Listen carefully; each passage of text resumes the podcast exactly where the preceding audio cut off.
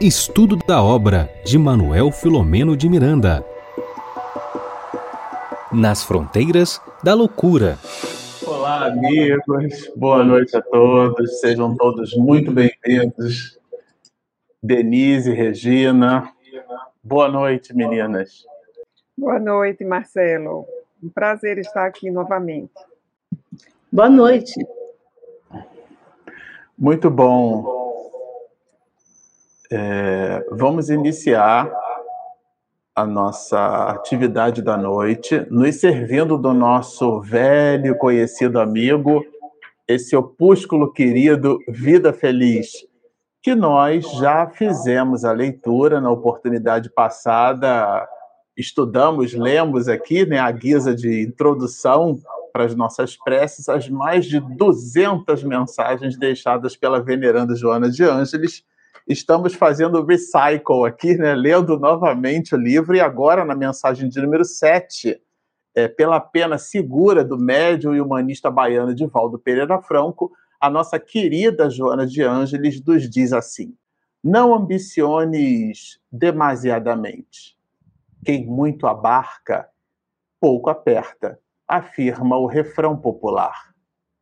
A ambição desmedida enlouquece quando já não infelicita antes. Cuida de lutar pelo necessário, repartindo o que te exceda, certamente fazendo falta a outros. Vamos orar. Querido Rabi, amigo incondicional de todos os instantes, estamos aqui novamente reunidos com um propósito de serviço, de reflexão e de estudo, a fim de penetrarmos na letra e retirarmos dali um manancial de luz expedido por um de teus missionários da paz, da verdade e da alegria, a alegria de nos reconhecermos como espíritos imortais que somos. Abençoa o propósito singelo, despretensioso, mas ao mesmo tempo verdadeiro de estarmos aqui juntos, conectados contigo. Por tudo isso, estendendo o que há de melhor do nosso psiquismo ao nosso Pai, essa consciência cósmica e primeira, nós, Senhor, te pedimos para que, abençoando o nosso trabalho, tu possas permanecer conosco hoje, agora e sempre. Bom, meninas, nós estamos aqui empolgadíssimos para conversar sobre esse nosso amigo. Olha, sempre gosto de trazer. A Denise é chique, é Ultra Mega Power, tem a capa vintage. Denise, olha aí, a Regina e eu, com essa nossa capa aqui, amiga. E embaixo da, da Denise, ó, tem lá. Vamos fazer de conta que ali é o Bernardo, eu já vou explicar para vocês que o Bernardo adotou entre nós aquela premissa basilar, dividir para multiplicar. Então, hoje, eu certamente ficarei aqui com a opinião menor, porque vou estar cercado entre duas mulheres. Se homens já não, já não tem muita expressão na sociedade mundial, imagina quando ele é minoria. Então, aqui, nesse exato momento, a Denise e a Regina vão estar conosco aqui, conduzindo né, as reflexões da noite em cima desse capítulo maravilhoso, que é o capítulo eh, de número 6. Né? A gente é, já está na nossa décima live, olha isso. Mas antes eu vou passar a palavra para Denise, para Regina, perdão, porque existe aqui a nossa liturgia. Ela é, é, a gente teve uma semana que a Denise me salvou, viu, Regina? Eu esqueci. A Denise está sempre a postos, né? E ela salvou. Então é contigo, viu, Regina? Mais uma vez, gratidão aos nossos queridos internautas que estão sempre conosco, o pessoal que está gostando né, do trabalho. E agradecer ao, ao pessoal do Lar Espírita Caminho do Cristo, da Web Rádio Portal da Luz, Web Rádio Fraternidade, Rede Amigo Espírita, TV Ceacal, TV 7 e o Renovando Consciências. Então, nossa gratidão a esses parceiros que estão nesse momento retransmitindo o nosso sinal, espargindo né, mais luzes nesse planeta, né, com um estudo maravilhoso dessa obra de Manuel Filomeno de Miranda. Então, nossa gratidão a você também que continua conosco, tem deixado seus recadinhos, né? E já vou te falar, Denise, o pessoal está gostando muito do, do seu trabalho, sabe? Então, muitos recadinhos aí felizes, alegres, contentes com a sua vinda. Estar, você estar no nosso grupo foi muito importante. Então, muito obrigada a você também. Ô, Regina, muito obrigada, muito gentil de sua parte transmitir esses recadinhos para mim. Eu não estava sabendo, ainda estou naquela assim, sou uma estagiária nesse grupo, vamos ver se eu fico. É, estagiária você não é mesmo, viu, Denise? Você vê que gracinha, viu, gente? A Denise é uma, uma flor de pessoa realmente, é, para eu me servir de uma expressão, primeiro vou usar uma expressão corporativa, né? Agregou valor na nossa live, olha isso.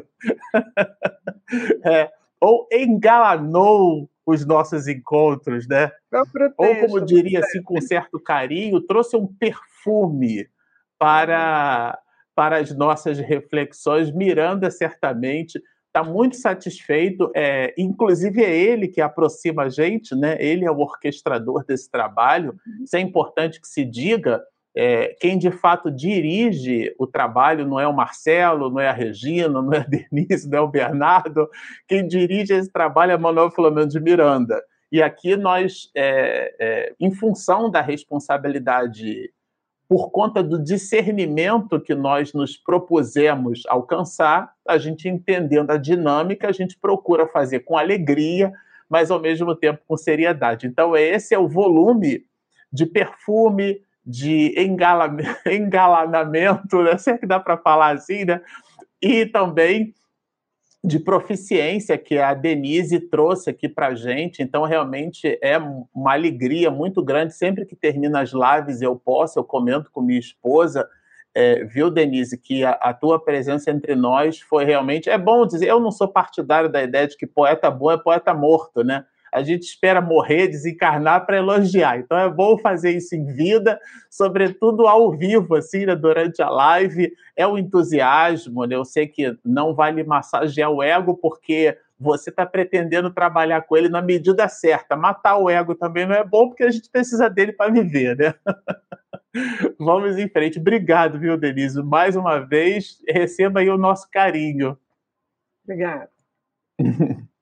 Vamos juntos. Bom, Regina, eu já vou passar a palavra para você, porque esse capítulo de número 6, Miranda traz um título, como todos os títulos dos seus capítulos, sugêneres, lições proveitosas. Se você ficar com a gente aqui até o final dessa live, você já vai entender que lições são essas e por que, que elas são proveitosas, tá certo? Vamos começar então com a Regina. Fala pra gente, Regina, qual é a introdução aqui, os primeiros parágrafos, né? A gente se dividiu assim, tá, gente? Regina vai comentar do parágrafo 1 até o parágrafo 16. É contigo, Regina. É, eu confesso a vocês que eu tinha planejado um estudo de uma forma, mas hoje eu mudei tudo. eu mudei totalmente, fiquei muito reflexiva e resolvi, né? Eu queria trazer um monte de coisas sobre carnaval, sobre a história do carnaval, mas decidi ficar com o Manuel Flamengo de Miranda e com a narrativa dele. Então, então vamos lá. Logo no primeiro parágrafo, ele fala uma coisa muito importante. Ele narra para gente a cidade regurgitante era um pandemônio, ou seja, uma desordem, uma balbúrdia. Essa foto é da época aí de. Esse, esse livro foi escrito é, em 82, eu estava olhando, é mais ou menos nesse período. Então, ele já começa a dizer que a cidade era um pandemônio. Esse é o primeiro parágrafo né, que ele abre. Então a gente já começa a entender o que vem por aí. Continuando, ele diz o seguinte, Manuel Flamengo de Miranda. Multidão de espíritos que se misturava à mole humana em excitação dos sentidos físicos. dominava a paisagem sombria das avenidas, ruas e praças, cuja iluminação, embora férica, não conseguia vencer a psicosfera carregada de vibrações de baixo teor. Esse resuminho, ele é bem forte. Porque eu fiquei pensando, é, como alguns de vocês podem estar pensando nesse momento, que mal tem passar no meio da multidão, estar ali num bloco, que mal tem se a pessoa está ali para se divertir, para brincar. E aí eu falo para vocês o seguinte, né, com essa narrativa de Manuel Flamengo Miranda, qual de nós, espíritos encarnados no planeta Terra, teria tem condições de estar nesse nesse grupo sem resp ter respingado aí, né, essas vibrações de baixo teor vibratório. Porque no meio da multidão, como o Manuel Flamengo de Miranda fala, esses espíritos no plano do plano inferior também ali se envolvia com aquele grupo, com aquele bloco, com aquela multidão. Então, aí, de, de início, a gente já começa a perceber o primeiro alerta do nobre mentor. Que a gente precisa, primeiro, se preparar para estar com o pensamento voltado para o bem. E segundo, a gente precisa, sim, deixar de estar em determinados lugares que estaria de acordo, não, fora de acordo com um padrão vibratório salutar. Então, qual de nós poderia dizer, não tem nenhum problema eu estar ali porque nada vai acontecer comigo? E é tão grave que ele continua, o nosso querido mentor espiritual eu vou separar rapidamente, que eu, quando eu boto assim uma imagem, é para falar um pouquinho desse campo vibratório que vocês conhecem, algum de vocês, mas não custa nada relembrar o que, que é isso, né? Que campo vibratório é esse? Então, para recordar, a gente precisa lembrar que tudo vibra no universo. Tudo é vibração. Marcelo fala muito disso aqui nos estudos, do livro dos médios, livro dos espíritos. É só vocês pesquisarem aí que vocês vão entender isso direitinho. E no espírito, desde o início, nesse nosso processo evolutivo, ele já apresenta essa força magnética oriunda da lei de atração. Onde está isso, Regina? Você está falando da onde? Questão 540 do Livro dos Espíritos, onde nos é lembrado que do átomo ao arcanjo tudo se encadeia na natureza. E à medida que o nosso psiquismo ele foi evoluindo, onde nós transitamos nesses reinos inferiores da criação, mineral, vegetal, animal, eu estou falando de uma forma muito assim, muito superficial, viu, gente? Então, essa energia que nós trazemos, o espírito, que dele se origina, vai nos envolvendo e vai tornando o que mais complexa. Especificamente no nosso reino nominal, né, o nosso estágio atual evolutivo é que essa vibração energética, né, e alguns vocês vão ver que tem gente que chama de aura, é a mesma coisa. Ela ela ela alcança níveis muito intensos e funções muito precisas, tá? Então, olha que interessante, através dessa vibração, né, nós vamos revelar o que? A nossa condição evolutiva, o nosso estado íntimo. Então, se ali equilíbrio ou desajuste, a gente vai ver através dessa vibração que a gente está emitindo. Paz ou violência, calma, irritação, e outros sentimentos são exteriorizados nessas nossas vibrações. Isso é o tempo todo, viu, gente? é um, outro, outro. Imagine que todo mundo está vibrando. Deixa eu botar o livro aqui. Está tá transmitindo essas energias. E num local desse, elas se condensam também com os espíritos desencarnados. A gente fica assim, como se fosse uma grande bolha, assim, no sentido de energias muito ruins que elas vão se misturando. Mas, ao mesmo tempo, também, falando das nossas energias salutares, né?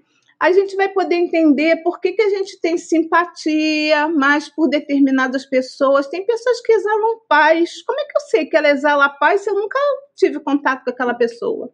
Então, são essas energias que estão vibrando, que estão exteriorizando ali, que a gente não percebe, mas que o mundo espiritual percebe com muita claridade, tá? Então, é lógico que a questão dessas antipatias e simpatias também a gente sabe que tem outras causas também, né? Causas antecedentes à nossa reencarnação. Porque se eu tive um inimigo no passado, muito difícil olhar para ele encarnado e sentir simpatia por ele. Muito difícil. Mas é só para vocês entenderem o que, que acontece, o que, que é esse campo vibratório. É todo mundo mergulhado nessas ondas, nessas vibrações. E aqui o Miranda fala né, que era tão densa esse campo vibratório que nem as luzes ali da, da região elas conseguiam ali, digamos assim, se destacar de tão baixo o campo vibratório ali daquelas pessoas que estavam ali naquele momento de carnaval. E aí eu sempre gosto de trazer as características de determinadas situações que a gente está estudando. Então, olha que interessante, as características desse grupo, né? Encarnados e desencarnados, tá, gente?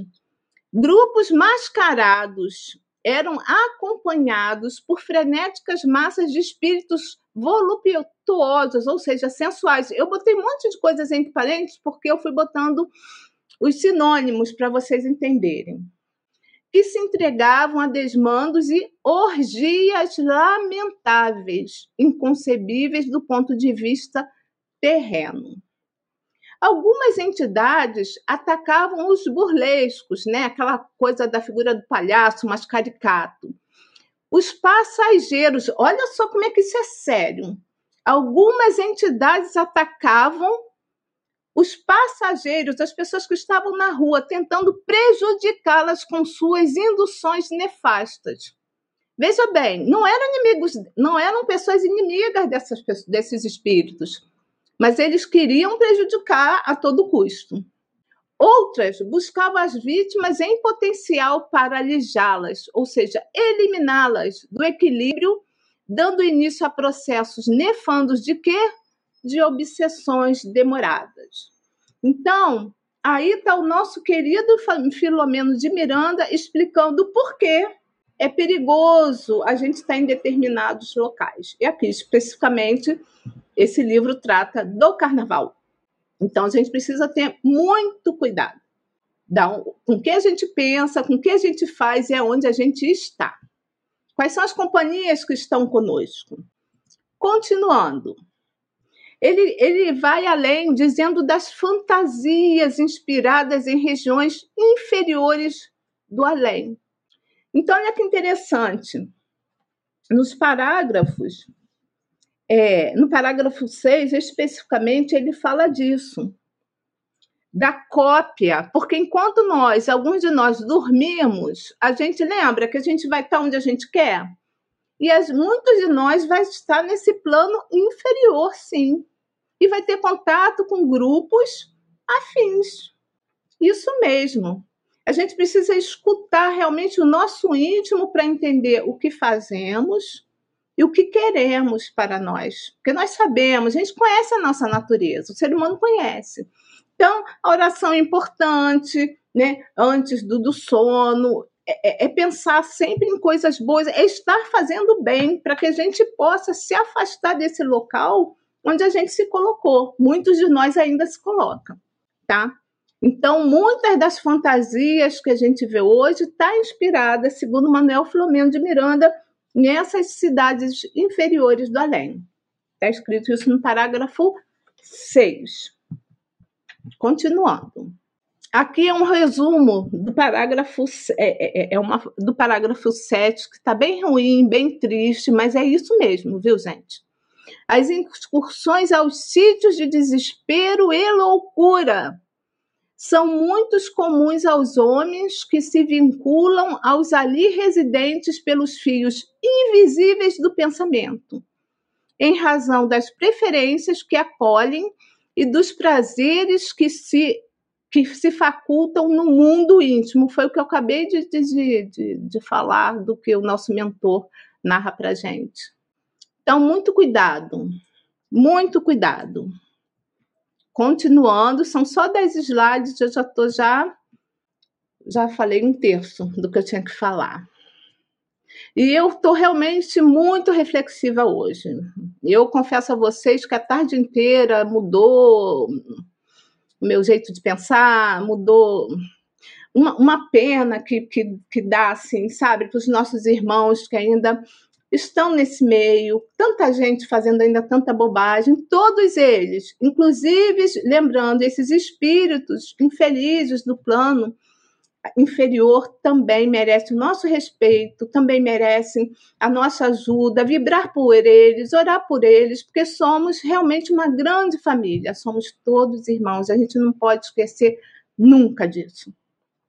E já no parágrafo é, 11, o doutor Bezerra de Menezes, ele narra para o Miranda, ele faz algumas considerações tá, sobre o carnaval.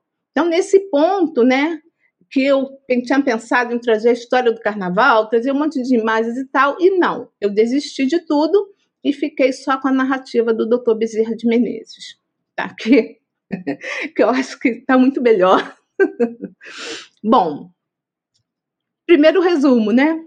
Grande expressiva faixa da humanidade terrena transita entre os limites do instinto e os pródromos da razão.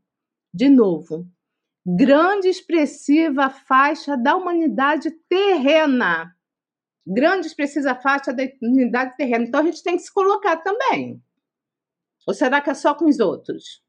Que nós somos ainda já espíritos é, muito evoluídos, né?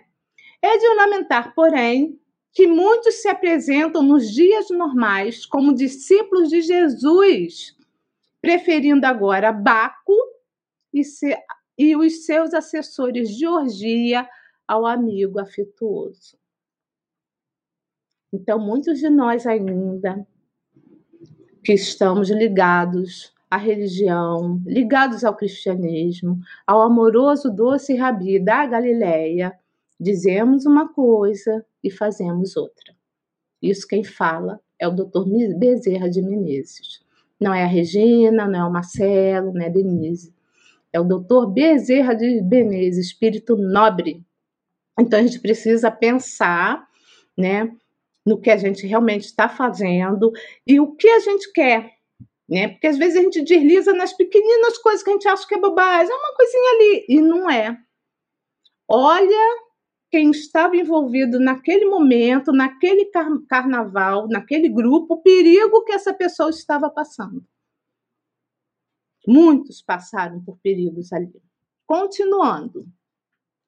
Isso aqui também é o resumo do resumo, é o penúltimo, tá? Por isso está pequenininho, mas eu vou ler, porque é o doutor Bezerra falando, né? Aí ele vai dizer, né? Primeiro que ele diz que a gente não, não que o Miranda diz para o Miranda que a gente não tem que ter censura para nenhum, nenhum espírito, nenhuma conduta, nada. Nós temos o nosso livre-arbítrio e a gente faz o que a gente acredita que é certo. Mas ele começa a falar um pouco da história do carnaval. Então ele diz que começou lá na Grécia, tá? Com homenagem ao deus Dionísio ou deus Baco, depende da, da do, do local, é Dionísio ou é Baco depois, mais para frente, essa festa era apresentada em Roma.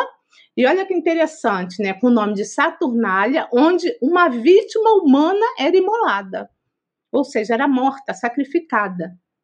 Então, naquele dia, é lógico que também está ligado às vinhas, à agricultura e uma série de coisas. Mas aqui a gente está fazendo resumo, resumo, resumo, e a gente está focado também nessa parte da orgia. Depois, segundo o Dr. Bezerra de Menezes, na Idade Média, já, já se aceitava a tese de uma vez por ano é lícito enlouquecer. Ah, então tudo bem.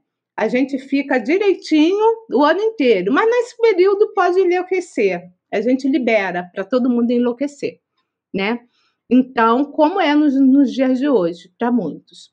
E ele pontua também que muitos estudiosos da psique humana, então, eu fiquei pensando, gente, são estudiosos, estudam, fazem um trabalho magnífico de saúde mental, mas olha o que alguns acham sinceramente convencidos da necessidade de descarregarem-se as tensões e recalques nesses dias em que a carne nada, nada vale. Então, alguns estudiosos de saúde mental acham que isso é válido também. Olha o perigo. Repito, quem está falando isso é o doutor Bezerra de Menezes. Tá? E essa festa, a festa do carnaval, ele fecha dizendo o seguinte: que essa festa é vestígio do quê? Da barbárie e do primitivismo ainda reinantes e que um dia desaparecerão na terra. A festa, vou repetir, eu aprendi isso com Marcelo, é vestígio da barbárie e do primitivismo, ainda reinantes e que um dia desaparecerão da terra. E aí eu trouxe a Joana de Ângeles, a nobre mentora do querido espírito Divaldo Pereira Franco, ela fala o seguinte no livro Momentos de Renovação: a saúde se expressa mediante a sintonia com Deus. A doença resulta do desajustamento das, desajustamento das engrenagens da alma, refletindo-se no desconcerto do corpo e da mente. Então, era isso que eu tinha para trazer. Ele continua falando para o Manuel Flome de Miranda que eles tinham que auxiliar, e eu deixo aí essa frase impactante da, da nobre mentora Joana de Anjos, para a gente possa refletir nesses parágrafos iniciais sobre o que a gente está fazendo da nossa vida. É com você, Marcelo. Bom, vamos lá, vamos dar sequência aqui à nossa atividade, porque tem bastante conteúdo, né, que Miranda trouxe aqui para a gente. Ele vai colocar aqui é, a questão do posto de socorro. Eu vou dividir a nossa pequena participação, a moedinha que a gente vai depositar nesse gasofilácio aqui, vou botar dois denários como a viúva, tá certo? O primeiro denário vai ser em função do desdobramento daquilo que a gente considera o juízo de fato. Até quando nós estávamos estudando, foi um pouco, né, Denise, Regina, da expressão que, que nós nos permitimos ter em cima desse conjunto de observações feitos por Miranda e por doutor Bezerra de Menezes. É o juízo de fato, eles não estão fazendo uma crítica azeda. Isso é importante a gente colocar por nota, eu sei que depois a Denise vai ampliar essas mesmas considerações. Aqui não é uma crítica azeda, aqui é uma constatação é aquilo que a gente em filosofia chama de juízo de fato, não é juízo de valor. Tudo bem? E ele promove, depois desse juízo de fato, agora uma espécie de desdobramento desse assunto, mostrando a perspectiva espiritual. Bom, posto esse panorama, o panorama que a Regina acabou de comentar aqui em cima do enunciado do doutor Bezerra de Menezes, incitado, claro, né, pela, pela dinâmica que se estabelecia ali com o próprio Miranda, ele traz esse panorama e depois ele coloca para a gente um desdobramento aqui é, que eu acho que vale a pena a gente aprofundar. Eu vou trazer o texto, tá? O texto do livro e algumas partes eu marquei aqui, achei em rosa, Tá? E, então, a primeira coisa que eu acho que vale a pena a gente evidenciar do que Miranda coloca é a ideia de um posto de socorro. Ou seja, a propósito de tudo aquilo que a Regina já comentou em cima do enunciado do Dr. Bezerra, nós não estamos à deriva. Existe um plano de trabalho no mundo espiritual posto naquele instante, e na verdade Aquilo é um subset, né? Aquilo que a gente chama em, em estatística de espaço amostral, tá certo?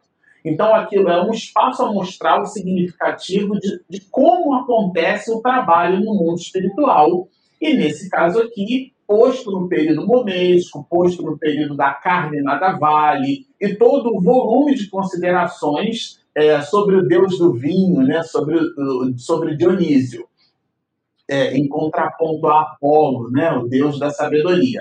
Nesse sentido, é, Miranda apresenta aqui que há um posto de trabalho, que providências especiais haviam sido tomadas pelos abnegados mentores da população brasileira. Vejam, abnegados é, mentores da população brasileira. Então, aqui é uma dedicação total a nós, tá certo?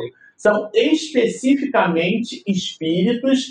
Se existem os espíritos espíritas, existem os espíritos espíritas brasileiros, né? Aqueles que estão vinculados às nossas encrencas, ao nosso jeitinho, às nossas alegrias, à forma como a gente lida, né? as nossas idiosincrasias, os nossos jeitinhos. Então, esses tomavam providências especiais. Não são especiais porque são VIPs, né? Como eu sempre gosto de lembrar o capítulo 16 do Livro dos Médios. Allan Kardec colocou assim lá: médios especiais. Aí a pessoa que só lê o título do capítulo acha que ele está falando de uma pessoa né, especial, uma pessoa VIP, né?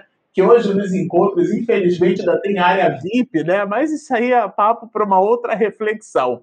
Mas ali são médios especiais porque ele trata das especialidades da mediunidade, tá certo? É por isso que está escrito lá médios especiais. Então aqui são espíritos especiais porque cuidam das especialidades. São espíritos que periodicamente nascem, vivem e compartilham a sua estrada evolutiva em terras de Vera Cruz, terras de Santa Cruz, terras do Cruzeiro do Sul. E são esses que estão aqui postos numa dinâmica de trabalho, tá? Ele vai dizer, aí ampliando isso, né, um programa para, para mais eficiente socorro e providências preventivas com que se pudessem poupar é, quantos sintonizassem com os cooperadores da vilegiatura da paz. Ou seja, ali estava posto um grupo de serviço mas sintoniza com ele se você quiser ajuda.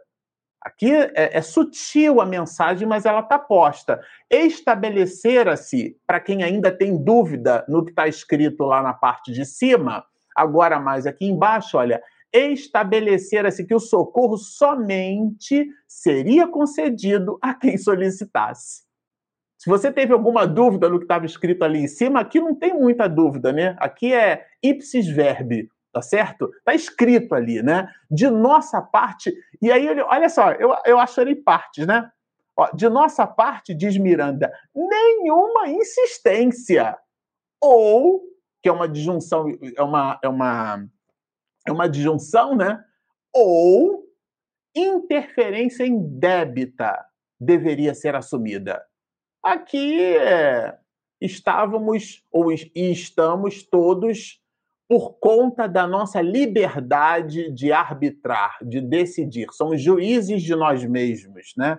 Então, nesse sentido, muito embora houvesse, como há, é, espíritos, colônias, grupos de trabalho, postos de socorro é, espalhados pelo território nacional, é claro que tratam-se de, de é, postos é, de socorro espalhados pelo planeta inteiro, tá certo? Mas carnaval a gente tem no Rio de Janeiro e, e, tem as suas especificidades, então o livro trata especificamente de algo que acontece num cenário brasileiro, tá? Nesse sentido, é, aqui, é, espíritos é, que viveram e, e, que eventualmente ainda se ligam, como é o caso do próprio Dr. Bezerra de Menezes, né, que foi convidado, inclusive, a ir para outras regiões e ele produziu, todo mundo lembra disso, ou quem não lembra, fiquem sabendo. Ele disse para Maria, mãe de Jesus: Olha, enquanto tiver uma alma sofrendo aqui, me deixa por aqui para eu poder ajudar, tá certo? Esse é o doutor Bezerra de Menezes, esse coração. Então, de nossa parte, nenhuma insistência. E ele prossegue, olha, comentando que aquele panorama que a Regina amplificou aqui, né, um detalhamento é, com as luzes dos dias atuais, desde a sexta-feira que as equipes arregimentadas é, tomavam postos, eles estavam trabalhando, trabalhadores do nosso plano, nosso é do dele, né? Isso é Miranda falando. Então é nosso do mundo espiritual, da erraticidade, do nosso plano. Diligenciavam, montavam diligências, montavam grupos de, de trabalho, enfim, é, vamos para cá, vamos para lá, você atende ali, você atende lá, é nesse sentido, tá? Atendimentos a pessoas encarnadas. Então, veja, o mundo espiritual apoiando, socorrendo, ajudando, amparando o mundo material, tá? Que em parcial desprendimento pelo sono, esses, né, rogavam ajuda para os familiares inexperientes. Então, naquela turba toda, naquela condição ali é, terrível, havia ainda naquele panorama, no desdobramento espiritual, espíritos encarnados, mas em desdobramento pelo sono, como era o caso, inclusive, é, de, de, Dona Angélica, né, que produz a intervenção para a filha. É, e a gente observa isso né, muito fortemente. Então, espíritos que pretendiam volver a carne, pediam oportunidade, estavam ali naqueles esperando eventualmente encontros irresponsáveis, como diz Miranda, para poder é, se servindo do automatismo das leis, mergulharem no corpo de carne e mitigarem as suas dívidas perante a consciência divina e perante a eles mesmos. Então, esse era o panorama.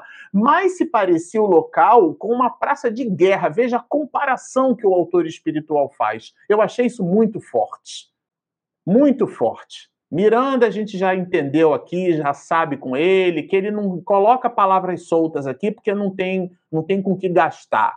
Ele coloca as palavras de um jeito muito cirúrgico, muito assertivo, muito próprio, né? Mas parecia uma praça de guerra burlescamente apresentada, ó, em que o ridículo. Olha, são, expressões assim muito reflexivas, gente. E a dor Aqui a conjunção aditiva, lá era ou, ali era disjunção, aqui a conjunção aditiva. E a dor se ajustavam em pantomima, veja, de aflição. Era um, um, um vamos dizer assim, né, no mal carioquês, um embola-pé com cabeça ali de espíritos sofredores, tá certo?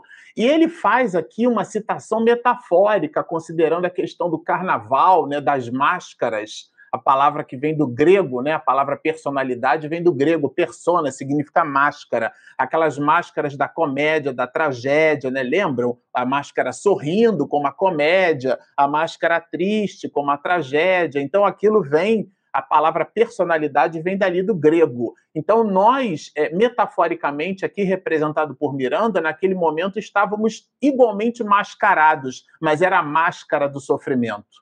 Ela se fazia presente ela mascarava tudo aquilo que poderíamos, numa visão acanhada, imaginar tratar-se de uma festa né, opulenta. Veja, isso é o autor espiritual falando. Entretanto, aqui é um ensinamento para nós, né? A gente já comentou isso, é Miranda se colocando na posição de aluno, mas aluno não tem nada, tá certo? Ele coloca ali, ele dialogando com o, com o doutor Bezerra, é como se o doutor Bezerra estivesse dizendo para ele, Miranda, mas não, ele está dizendo para a gente. Não se creia, advertiu o benfeitor com discrição que todos quanto desfilam nos carros do prazer se encontrem em festa. É o que a Regina comentou, eu vou lá só para me divertir. Não. Muitos buscam o suicídio, suicídio ou acabam se suicidando. Então, são cenários de longo curso, né? Coloca aqui a questão de homens e mulheres que se fazem objeto, que vendem o corpo. A gente viveu uma safra aí, né, pandêmica, obsessiva, aonde algumas pessoas se colocavam como sabores de fruta, né? Então, o, o homem melão, a mulher melancia, como se nós fôssemos é, alimento no sentido posto, né? É, no sentido mais baixo da expressão, né? Então, moçoilas objetos e rapazes negociáveis são vítimas, nós somos vítimas de nós mesmos. E, eh, já se encaminhando para a conclusão, ele coloca com bastante assertividade: raros. Vejam, gente, raros, não são muitos, são raros. Raros divertem-se, descontraem-se sadiamente. Sadiamente é um advérbio de modo, de modo sadio.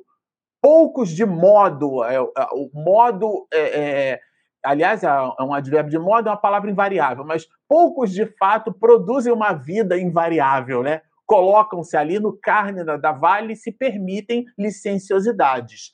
E ele lembra aqui uma citação colocada por Chico Xavier no Pinga Fogo de 1970, onde, pela inspiração de Emmanuel, Chico Xavier vai nos dizer na Rede Tupi que o oceano teve a, a, a bondade de construir nele né, um trabalho, um serviço de utilidade pública planetária, quando ele tirou aqueles mofos daquelas fitas, né, daquelas Super 8 e tudo mais. Chico Xavier dizia em 1970, eu não era nem nascido, já que eu sou de 73, né? Ele dizia assim: o planeta Terra não é um parque de diversões. Então, a Terra é um planeta de provas e expiações. É para a gente realizar. A gente não veio aqui para ganhar na loteria, a gente não veio aqui para fazer duas, três faculdades, a gente não veio aqui para trocar de carro, para comprar apartamento. Você pode ganhar na loteria, você pode trocar de carro, você pode comprar, mas não é questão 132, qual é o objetivo da encarnação? É fazer com que o espírito chegue à perfeição. Se você usa essas coisas e elas não te usam, você está cumprindo com o objetivo encarnatório. Não é o negacionismo da existência terrena. Isso seria é, é, no mínimo é, infantil da nossa parte. Tanto assim o é, é que nós reencarnamos, porque se a carne não fosse importante, a gente não mergulhava no corpo de carne, é óbvio que ela é importante. Mas dentro dessa importância está a espiritualização do nosso processo reencarnatório, e não o contrário. Então, a Terra, nesse sentido, não é um parque de diversões, é um planeta de provas e expiações, né? Saturado pelo sofrimento e, e cansado das experiências inditosas, o homem, por fim, esse por fim, gente, é por finalidade. A gente descobre, é muito chato sofrer, é muito chato comer a feijoada da insensatez e depois ter indigestão, ter a dor de barriga das consequências, né? Então a gente, nós nos rendemos ao influxo da nossa própria dor, tá? Eu queria agora vou pedir licença a, a Denise, antes de passar a palavra para a Denise, eu separei aqui duas questõezinhas que doutrinariamente, acredito, é, corroboram é, com consistência adicional, não a consistência do texto, né, mas de quem vos fala, o, o, o ponto colocado aqui por Miranda e Dr. Bezerra. Olha que interessante. Por que a ocultação dos espíritos sobre a nossa existência? Porque aqui o que Miranda traz com o Dr. Bezerra é a assistência dos espíritos superiores. Ele traz um panorama que é um panorama terrível de como a sociedade carioca, como a sociedade mundial, porque muitas pessoas vão para o Rio de Janeiro para participar da carne nada vale, né, do período carnaval, como é que o mundo enxerga esse, esse período e ele coloca na perspectiva espiritual. Olha, e depois ele coloca a ajuda que o mundo espiritual fornece. Então é disso que trata esse segundo bloco. Por que, que é oculta a ação dos espíritos sobre a nossa existência? Tá? É, eles quando nos protegem, eles não fazem isso de modo assim ostensivo, eles se declaram, doutor Bezerra se materializa lá. Você imagina lá no Sapucaí, lá o doutor Bezerra de Menezes se materializando lá para todo mundo ver em rede planetária, né? Imaginam? Podia ser um negócio desse, né? Miranda se materializando e outros espíritos de Escola Bittencourt Sampaio, a gente não tem nem desfilar os nomes aqui, né? É, e muitos espíritos anônimos que assinaram é, benfeitorias na história da humanidade e deixaram anonimato como exemplo de vida e de humildade para todos nós. É exemplo de José, né? Pai de Jesus. Então, por que isso? Porque nós precisamos da nossa experiência. E ela é por nós conquistada à nossa custa, e não sob o amparo dos o aparo constante desregrado dos espíritos superiores. Por isso que Miranda faz questão de anotar, e nós notamos que ele anotou, que o livre-arbítrio estava ali posto. Então, todos aqueles que ali naquela condição buscassem sintonia com os postos de socorro que estavam estabelecidos, todos seriam atendidos, mas só os que buscassem. Né? Então, a ação dos espíritos que nos querem bem é sempre regulada. Veja, regulada. Então, existe um regulamento da ação dos espíritos superiores. É sempre regulada de maneira que não vos tolha o livre-arbítrio. É o que Miranda e o Dr. Bezerra acabaram de dizer. Porquanto Está entre vírgula porque é para dar destaque, não foi feito só para respirar. Chama-se aposto. Porquanto, se não tivesseis responsabilidade, então ainda puxa na tua orelha. Preste atenção no que você está fazendo da vida. Se não tivesses responsabilidade, não avançarias na senda que vos há de conduzir a Deus. Então, eles nos chamam, nos convidam, nos pedem a reflexão, nos pedem responsabilidade, né? Não vendo é, quem o ampara, o homem se confia em suas próprias forças. Ele acha que é ele que está fazendo, mas ele recebeu uma intuição, sintonizou, tá certo? Eu separei uma outra aqui, olha, mais lá para frente. Isso aqui é, um, é uma delícia, essa parte do livro dos Espíritos. Veja que interessante, olha. A cada indivíduo achar-se ligado, além do espírito protetor, um mau espírito, a gente já entendeu que temos proteção, mas tem um mal, assim como tem o bom, tem o mal, tá? E ele tem um fim, ó, com um fim de a finalidade, o objetivo, o propósito desse espírito mal é impedir, né, impelir, é convocar, é instigar, incitar o homem ao erro e, portanto, né, é proporcionar a ele, né, essa essa dicotomia é, entre o bem e o mal. E aí os espíritos vão dizer, olha, ligado não é bem o termo, porque a gente acha que o obsessor é um encosto.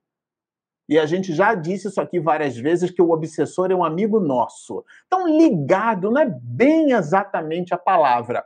E ele vai dizer, pela obviedade, que os maus espíritos querem sim, procuram, buscam, se empenham por nos desviar do caminho do bem. É sempre, porém, que um deles se liga ao indivíduo Aí ele vai explicar o que, que a gente está chamando de ligação. O que, que Allan Kardec colocou como ligação. Aí o espírito não gostou muito da palavra, por quê? Porque ele vai explicar o que, que a gente pode entender por ligação. Né?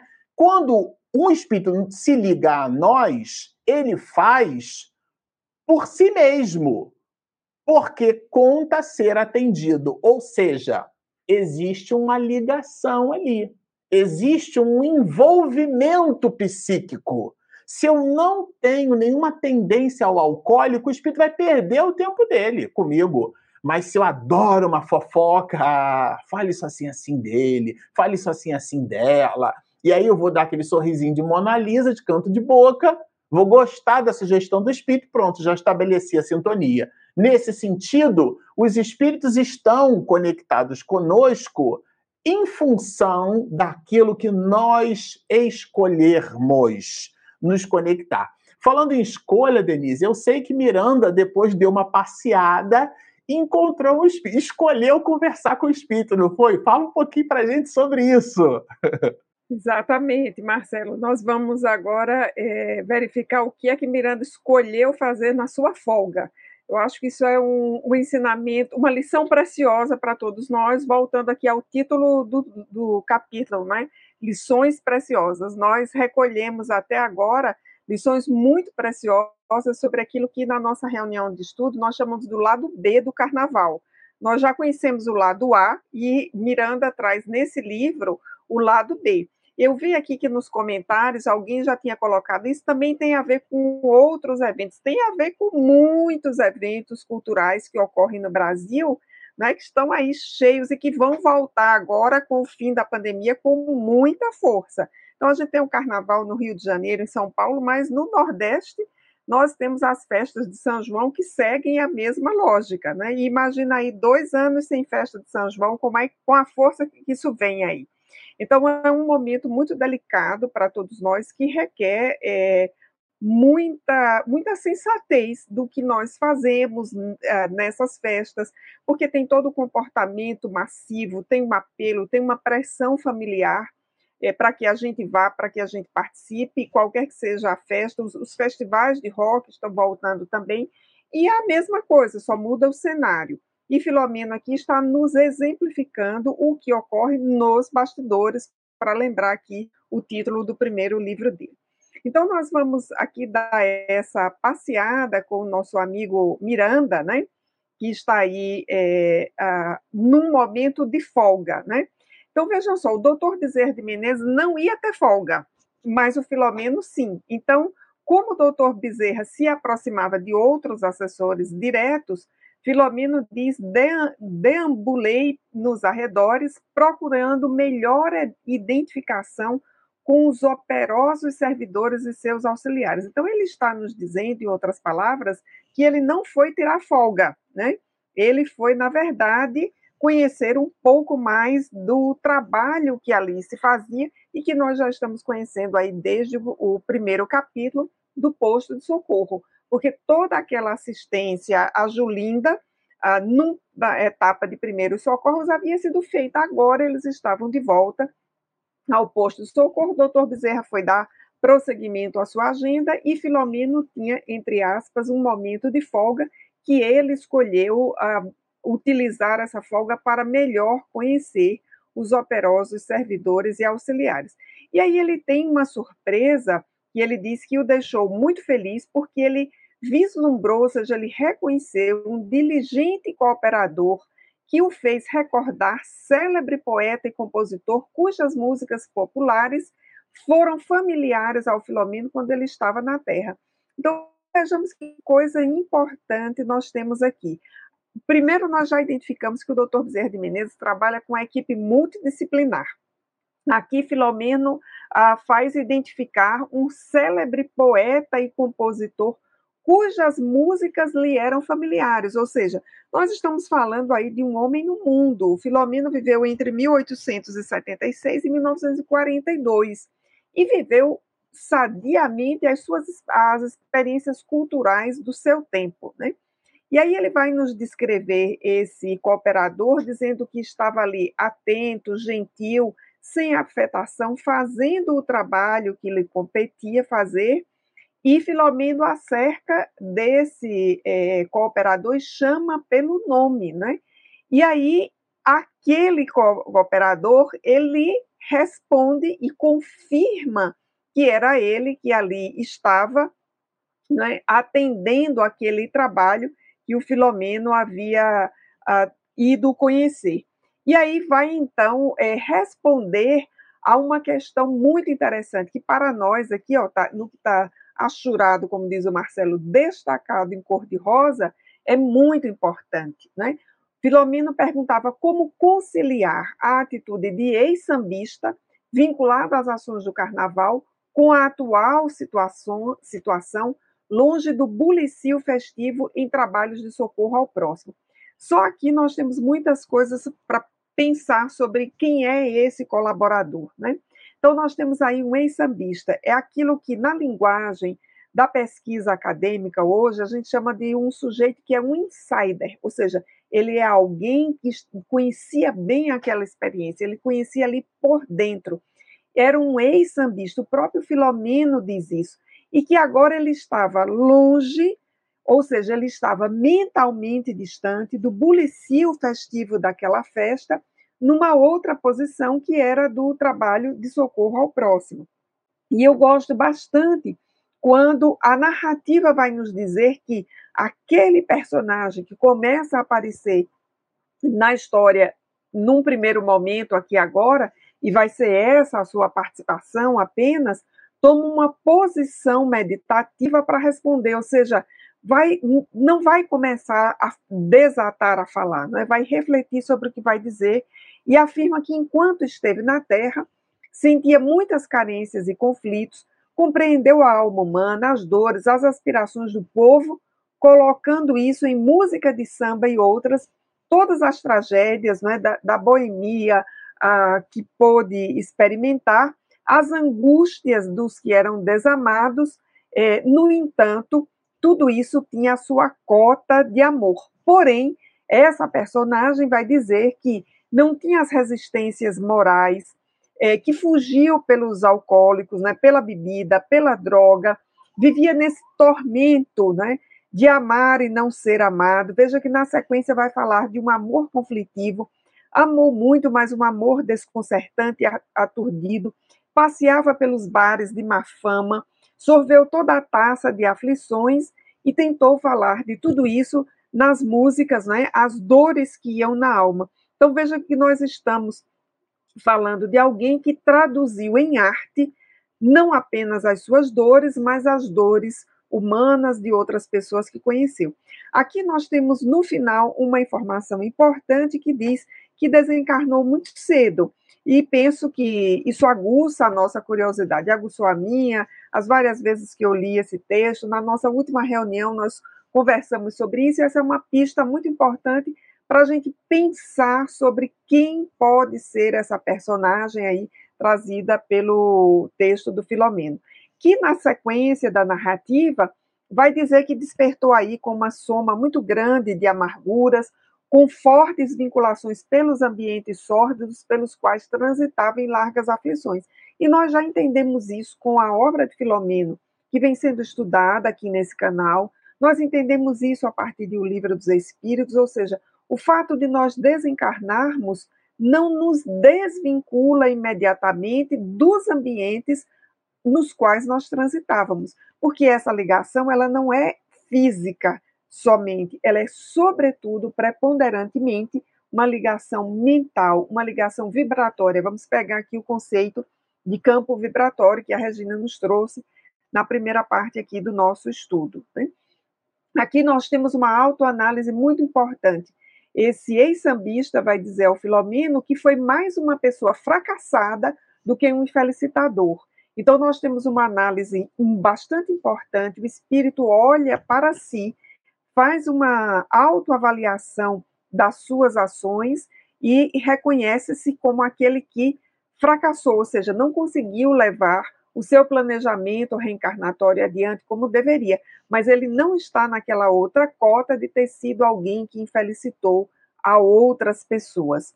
E as suas composições apesar de falarem da dor humana, sobretudo, imaginamos aqui, das dores, dos amores não correspondidos, provocavam emoções positivas. Vejam que coisa importante nós temos aqui, que informação, melhor dizendo, que importante nós temos aqui.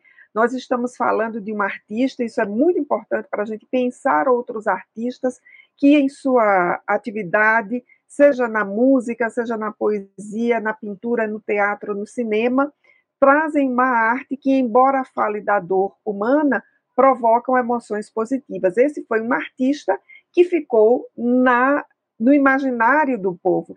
Vejam que o texto vai nos dizer que não era um herói, mas nem, nem não era um herói, mas também não era um homem que se desencubira corretamente do dever. Ou seja, estava ali muito na massa, muito naquele comportamento que em psicologia se chama o comportamento gafanhoto, ou seja, ou o comportamento de manada, ou seja, aquele comportamento em que nós não estamos acima da onda, mas nós vamos reproduzindo a chamada normose da sociedade, os costumes, a forma de viver, e, e nessas circunstâncias nós somos arrastados para todos os modismos né, que surgem na sociedade.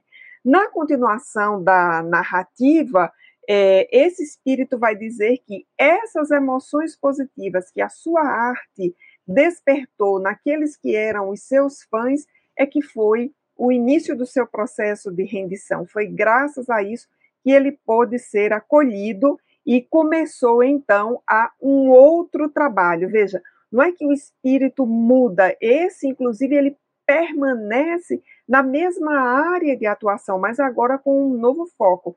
Quando eu quero, quando eu digo que não muda, o que eu quero dizer é que não há uma mudança repentina, mas essa mudança é processual uh, pela nossa colocação numa outra faixa de visão da atuação que nós tínhamos antes.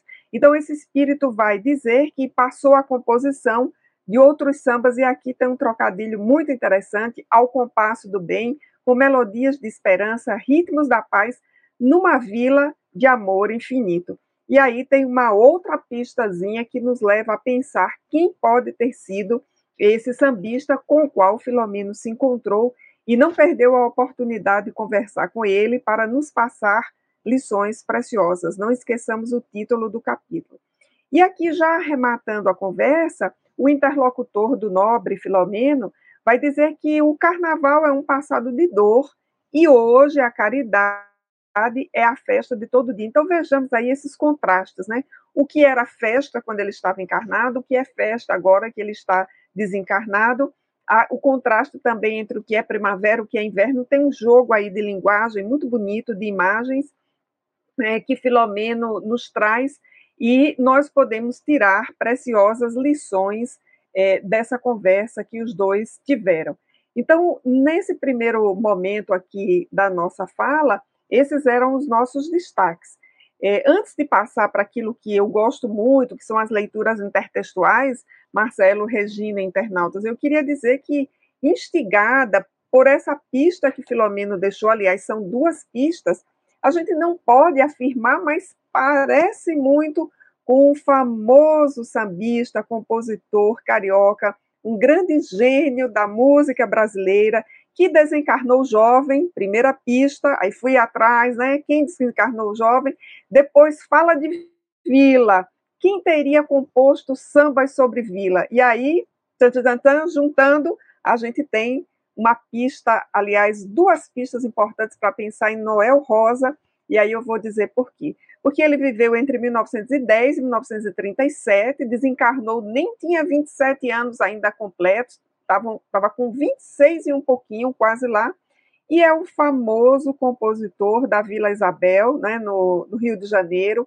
tem a música Feitiço da Vila, e é um espírito que voltou à atuação compondo músicas, uh, ditando letras de músicas para alguns médios, em especial para uma médio, dei uma procurada aqui, é, Marcelo, é, nos médios que sintonizaram com Noel Rosa, encontrei a médium Marta Thomas, que viveu em São Paulo e psicografou várias uh, letras de músicas do Noel Rosa, eu vou destacar aqui uma que foi o Marcelo que me disse, porque ele é essa enciclopédia ambulante. A, a música é Expressão Maior, cantada pelo grupo Arte Nascente, o grupo GAN. E aí nós temos um samba-canção maravilhoso, anotem aí. Expressão Maior, procurem no YouTube que vocês vão encontrar. E tem um, dois versinhos muito bonitos na música que diz que se é, para o marando velho, se ensina o evangelho é com samba canção. Vejamos que é, genialidade né, desse espírito de perceber que para os renitentes a arte né, é uma forma de sensibilizá-los. E quase já encaminhando, Marcelo, Regina, os meus comentários finais, é, nessa sempre leitura interrelacionada do Filomeno com outros textos espíritas, eu gosto muito de tudo que se relaciona à arte, seja no mundo encarnado, no mundo espiritual, eu lembrei do livro Estante da Vida, do nosso querido irmão X, psicografado por Francisco Cândido Xavier. Vejam só, um livro cujo prefácio é de 31 de março de 69. Então, acabou de fazer 50 anos, né, praticamente, né, no último 31 de março. Então, um livro aí já cinquentenário, merece o respeito o capítulo 1, intitulado Encontro em Hollywood. Então, nós temos o Humberto de Campos, repórter, escritor, na sua condição de pesquisador no mundo espiritual, encontra-se no mundo espiritual, na cidade de Hollywood, nada mais, nada menos, com o espírito de Marilyn Monroe. E ele escreve para nós uma entrevista maravilhosa com aquele espírito, nos descortinando aspectos da vida, da sua última existência como Marilyn Monroe, inclusive o detalhe né, da tese contestada pelo próprio espírito de que não havia se suicidado.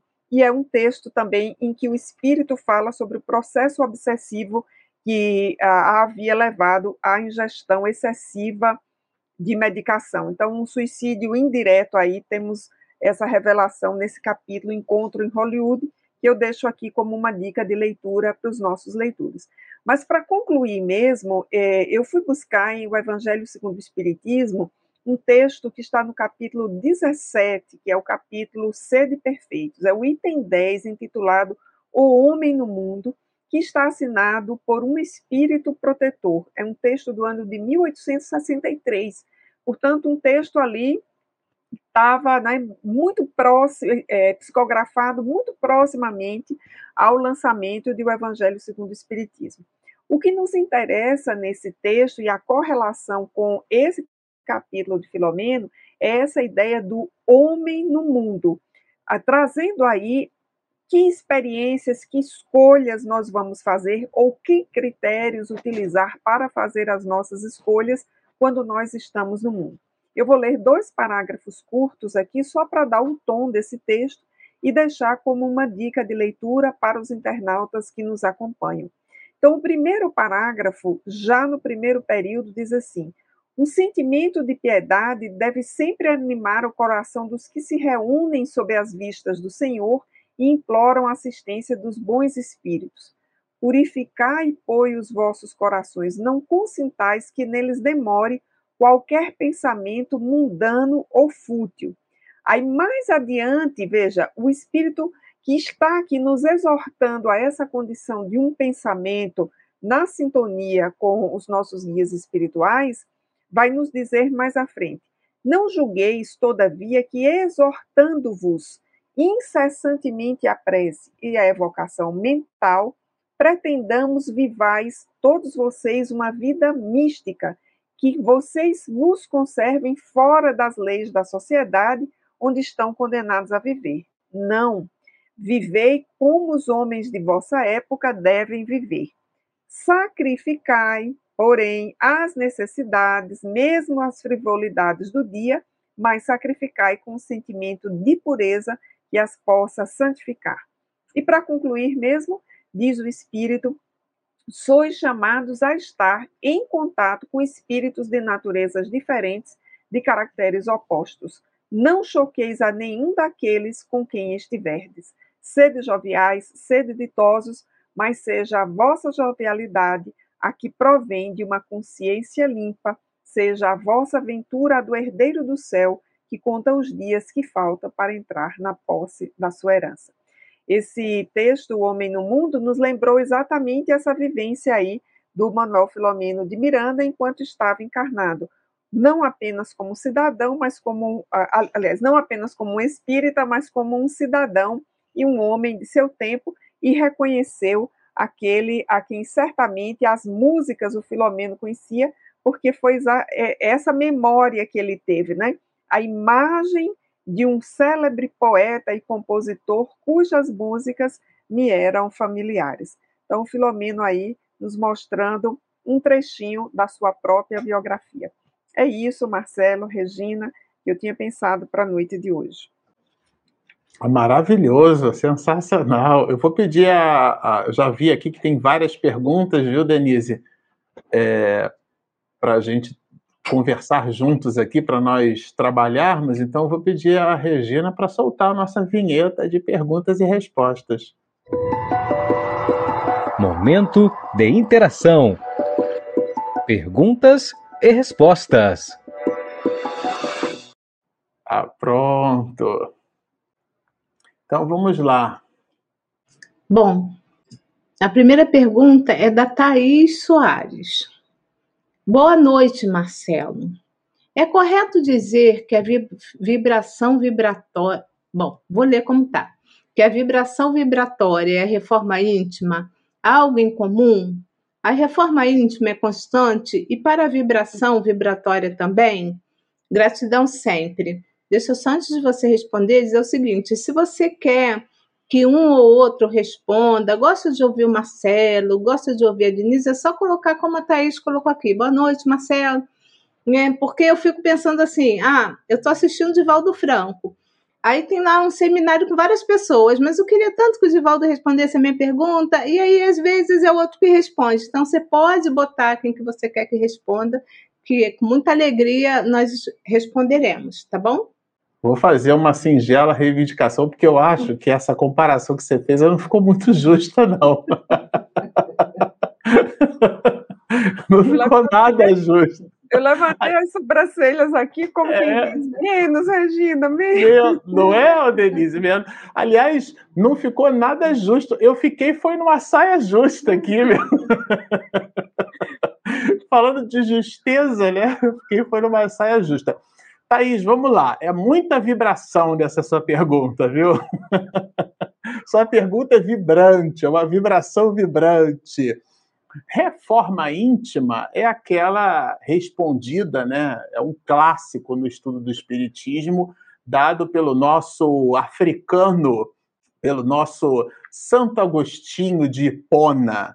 Ele que teve uma vida, eu depois que eu li a obra, uma de suas obras, né, na verdade na Patrística Cristã, tem um conjunto, é uma vida inteira lendo os livros da Patrística Cristã, vamos combinar, mas eu li Confissões, né, foi até uma, uma dica do professor Severino Celestino, se você quiser começar a conhecer Santo Agostinho, leia Confissões. E eu achava que se confessar era falar as coisas erradas que fez. Eu falei, gente, eu sou um completo ignorante. Confissão não tem absolutamente nada a ver com isso. Né? É, a ideia de refletir é completamente diferente de falar o que fez. Nesse sentido, é, a Denise trouxe é, uma expressão é, que academicamente ela, ela, ela se revela bem adequada para essa questão de Santo Agostinho, porque ele está falando das próprias questões.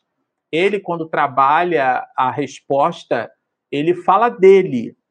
Inclusive, isso não deixa nenhuma dúvida na própria citação, na maneira como ele, como ele trabalha a resposta. É, lembra uma citação que não é de Sócrates, né? foi citada no pórtico é, de Delfos, aonde a, a, a tradição é, grega nos faz pensar e acreditar que pitonisas entraram em transe e o deus Apolo teria dito para o próprio Sócrates que o homem mais sábio em toda a Grécia era ele. E ele é, identificou isso porque era o único que sabia que nada sabia. Então a ideia da reforma íntima é quando a gente percrustra a alma a gente percebe que não é tão legal quanto a gente imagina que é, né? que não é tão perfumado espiritualmente, né? que não é tão bacana, que não é justo, que não é paciente. Às vezes a autoimagem que a gente faz é como um gatinho que se olha no espelho e se enxerga um leão, aquela juba opulenta. Então a ideia da reforma íntima é realmente tirar os móveis do lugar para tirar a sujeirinha que está ali, fazer aquele clean-up, né? E a gente deve fazer isso de maneira vibrante, de maneira genuína, de maneira honesta, porque limpar sempre dá trabalho. Quando a gente faz faxina, que a gente arrasta os móveis, tem aquela limpeza que é aquele lesco-lesco, né? Que a gente. aquela coisa meio, meio ali, meio. que na Marinha se chamava de mel de coruja, né? Aquela coisa que você faz ali, né? enfim. Mas tem a reforma íntima, e essa realmente ela precisa ser vibrante, constante, para que dialogue com o nosso planejamento reencarnatório, Thaís. Bom, a próxima eu vou responder, porque aí vem uma direcionada para Denise depois dessa, tá? É do Daniel, que é lá de Goiânia, e em todos os estudos ele se apresenta, faz perguntas. Então, mais uma vez, boa noite, meu querido. Ele pergunta o seguinte: a disciplina de conduta mental e abstinência do festejo carnavalesco em vida terrena, exercendo atividades doutrinárias e existenciais, proporciona ser isento de acompanhamento dos benfeitores? Olha, Daniel, eu diria para você que a gente está num, num, num estágio que a gente vai estar, tá, se for permitido, né, sempre bem acompanhada. Porque atrás de um grande obsessor tem sempre um grande benfeitor. Então, o trabalho no bem ajuda bastante. Mas, às vezes, a gente pode estar tá nas tarefas de atividades doutrinárias e assistenciais, mas a gente não está exercendo aquilo de forma plena, com coração, com boa vontade. Às vezes estamos só fazendo é, é, um papel, um personagem ali, que eu vou lá a sopa, que eu faço a minha palestra, mas continuo com as mesmas dificuldades íntimas que eu trago no passado. Então, o que eu poderia falar para você, Daniel? O que importa é assim, no, é observarmos as nossas más inclinações e fazer o possível para aos poucos ir acabando com elas. Então, isso naturalmente vai fazer com que a gente seja uma pessoa melhor, a gente busca coisas melhores para se fazer, sabe? Então, não é atividade, é lógico que ajuda, a gente está ali no meio de amigos, lógico que ajuda, mas não é preponderante, sabe? E outra coisa, estar não estar isento de acompanhamento dos benfeitores. No meu caso, eu que olho para mim, eu acho que vai demorar bastante, porque eu ainda vou precisar de muita ajuda. Denise, como faço para analisar o fato sem o parecer estar criticando? Pois tenho que tentar e ser mais positiva e jamais negativa sempre com senso crítico. É tão difícil. Isso, oi Thaís, é, realmente é bem difícil, esse é um aprendizado na nossa vida. Nós precisamos é, aprender a olhar com outros olhos, porque a nossa leitura do mundo, ela necessariamente é uma leitura do nosso conteúdo emocional, do nosso conteúdo mental, e é um, uma leitura do conteúdo cultural dessa reencarnação. Eu costumo dizer que em cada reencarnação nós mergulhamos num caldo cultural. Então esse caldo cultural, ele não nos define, mas ele tem uma força muito grande sobre nós. E dá um salto qualitativo em relação a esse caldo cultural, esse entorno social no qual nós estamos mergulhados, exige de nós, de fato, um exercício para que nós consigamos enxergar as situações, as pessoas que nelas estão postas, a partir de um outro olhar. Eu diria que o exercício, pelo menos aquele que eu tenho tentado fazer de forma mais a miúde nos últimos tempos, é pensar que cada pessoa tem a sua história reencarnatória.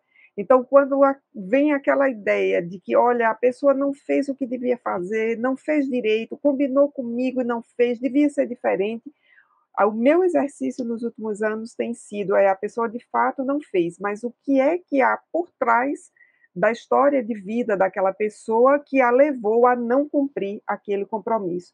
E aí a gente começa a, digamos assim, debastar, né, tirar, uh, diluir esse caldo cultural de muita crítica, porque nós estamos num mundo de muita crítica, de muita exigência e de pouca doação.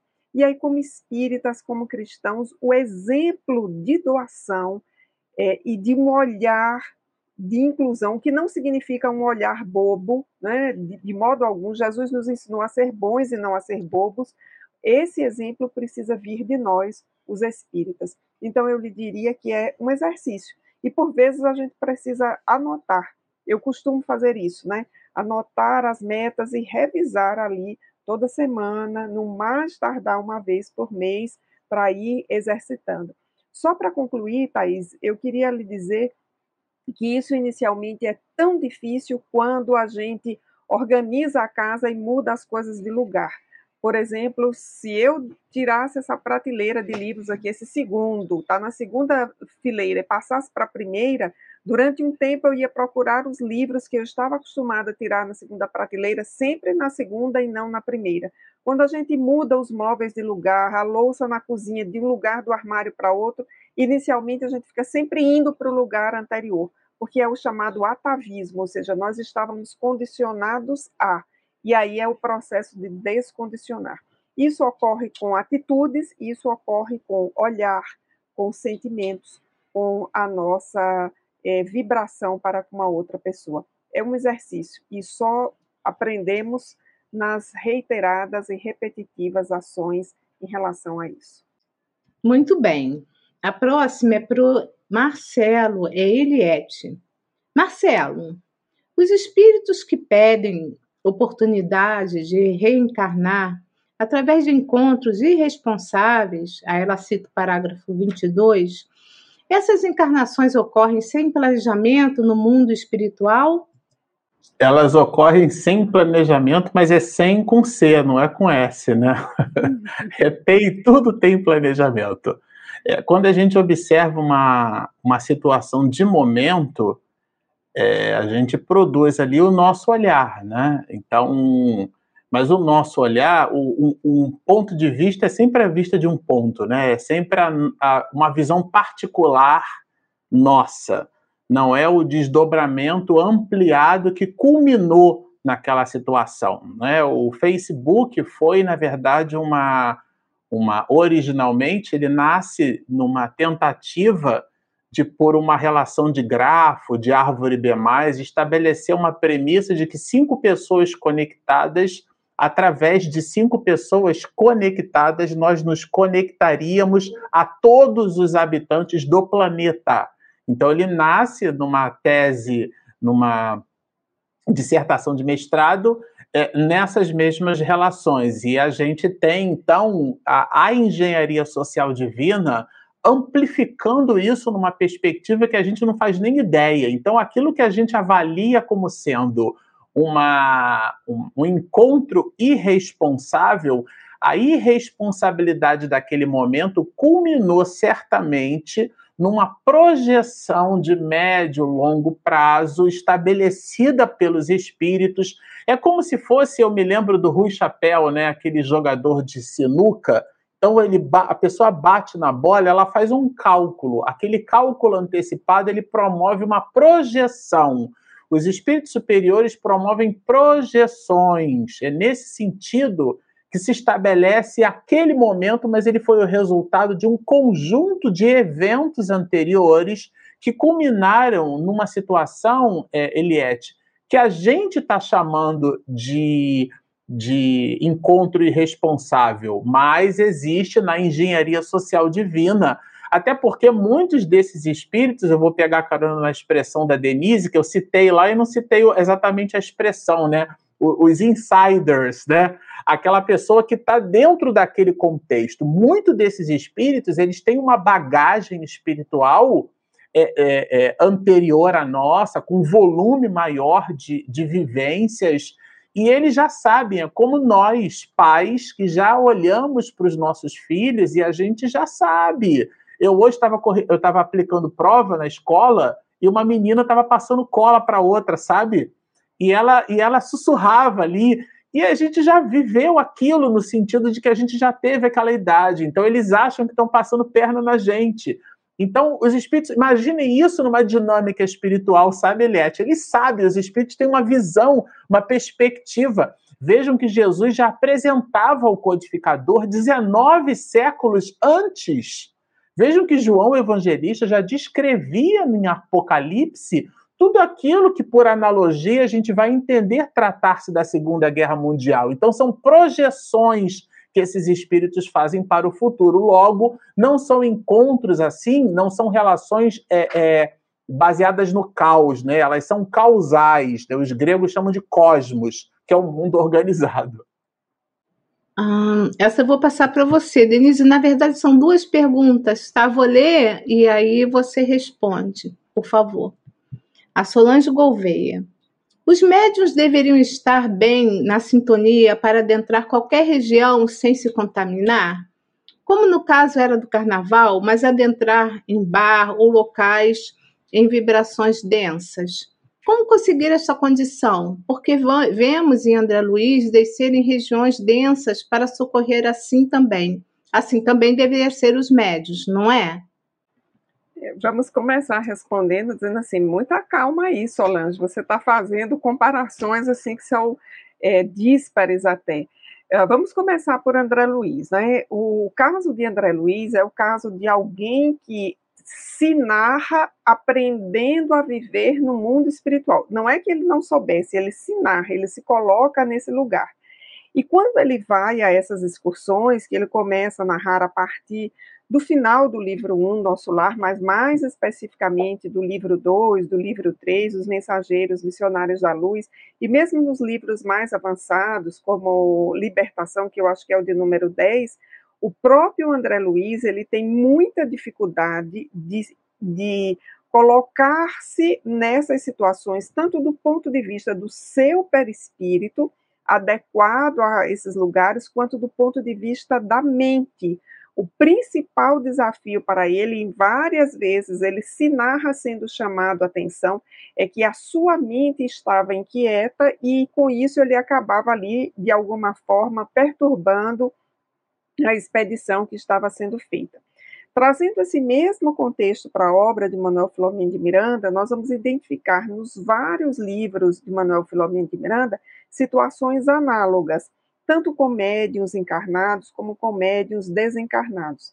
E a regra que parece ser a regra geral é que nem todos os médios, encarnados ou desencarnados, conseguem ir a todos e quaisquer lugares do mundo espiritual, em função do próprio processo evolutivo de cada um. Então, há médios que de fato não conseguem ir a todos os lugares e saírem, vamos usar aqui a expressão, emocionalmente, espiritualmente, vibratoriamente ilesos, porque ainda não se educaram suficientemente para isso.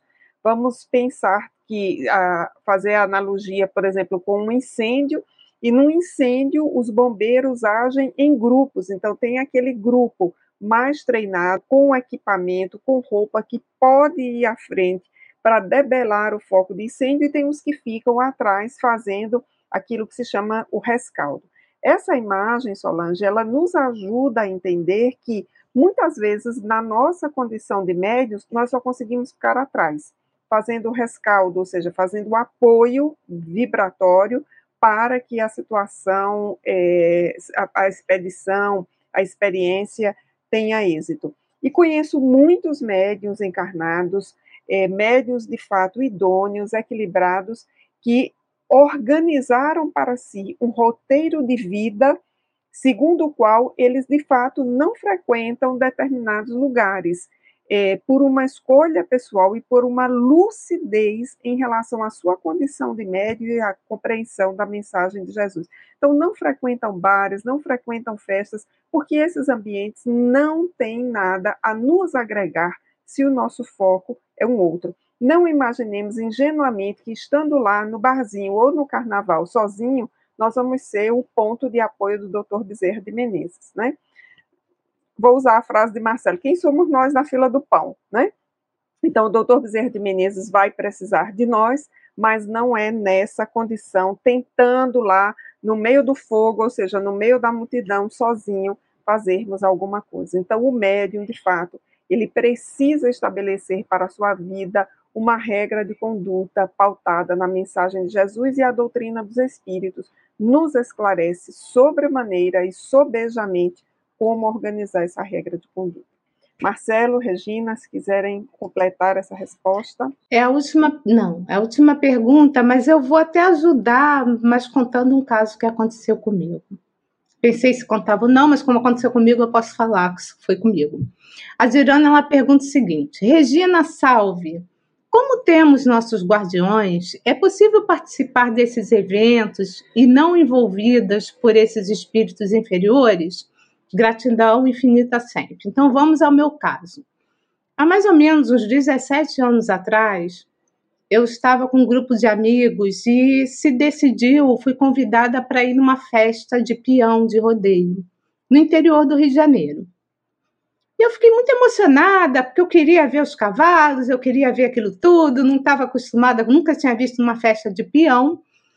E aí eu levei comigo também, né, é, com uma pessoa que ia, era um grupo, e esse grupo estava acostumado a ir junto. Eu era a única de fora que não fazia parte do grupo, mas quis ir para ver. E no meu carro eu coloquei uma mocinha, na época de 16 anos, mas que estava acostumada a ir nesses lugares. Aí fui toda feliz, só que era num lugar longe, então eram três carros, o lugar tinha até chegar, num, estrada, aquelas coisas todas.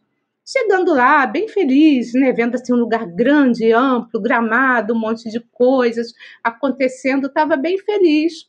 Quando chegou numa altura da festa, à noite, assim, mais para mais tarde da noite, eu comecei a escutar um barulho, um barulho de funk.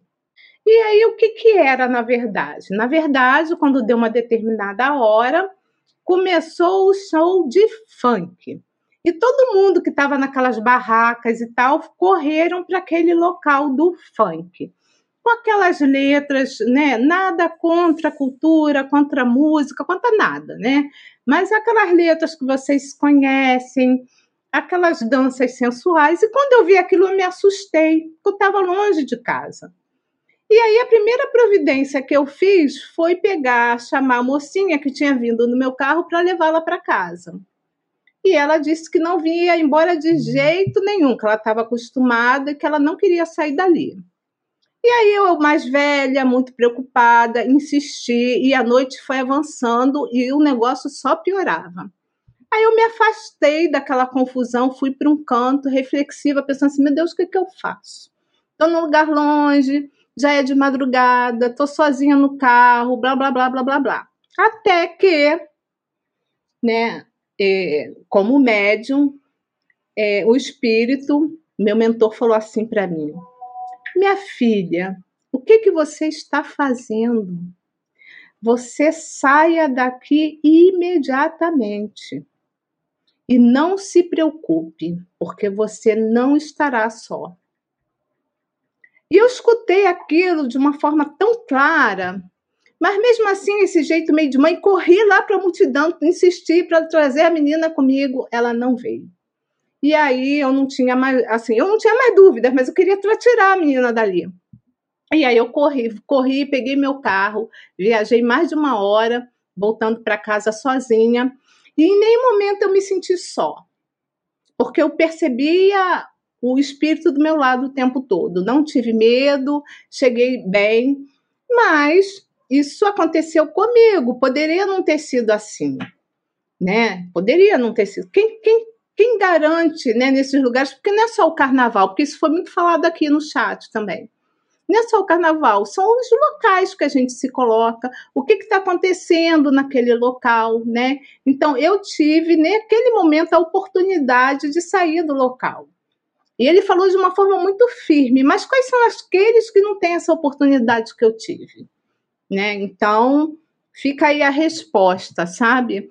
Então, é melhor a gente não estar nesses locais, como a Denise falou, nós não somos salvadores, nós quem, quem somos nós, né, para achar que a gente vai colaborar com o doutor Bezerra de Menezes, ele só dá trabalho. Então, melhor não ir, melhor estar num ambiente fraterno, sabe? Com muita, muita alegria no coração de estar vivo e de ter conhecimento da doutrina espírita. É com você, Marcelo. Bom, nós vamos buscando aqui encerrar as atividades da noite de hoje. É, eu vou pedir a nossa Denise para fazer a nossa prece de encerramento. Então vamos lá, vamos aproveitar esse momento, né?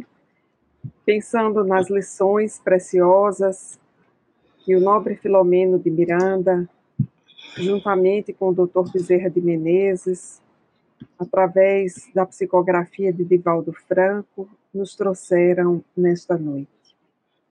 Senhor, nós te agradecemos a oportunidade de ler essa obra, de criar uma lucidez mais ampla para as nossas vidas. E rogamos que possas nos apoiar na tomada de decisão para as nossas existências, a fim de que essas lições preciosas sejam nosso roteiro e nossa pauta a cada dia. Abençoa-nos, Senhor, e ser conosco hoje e sempre.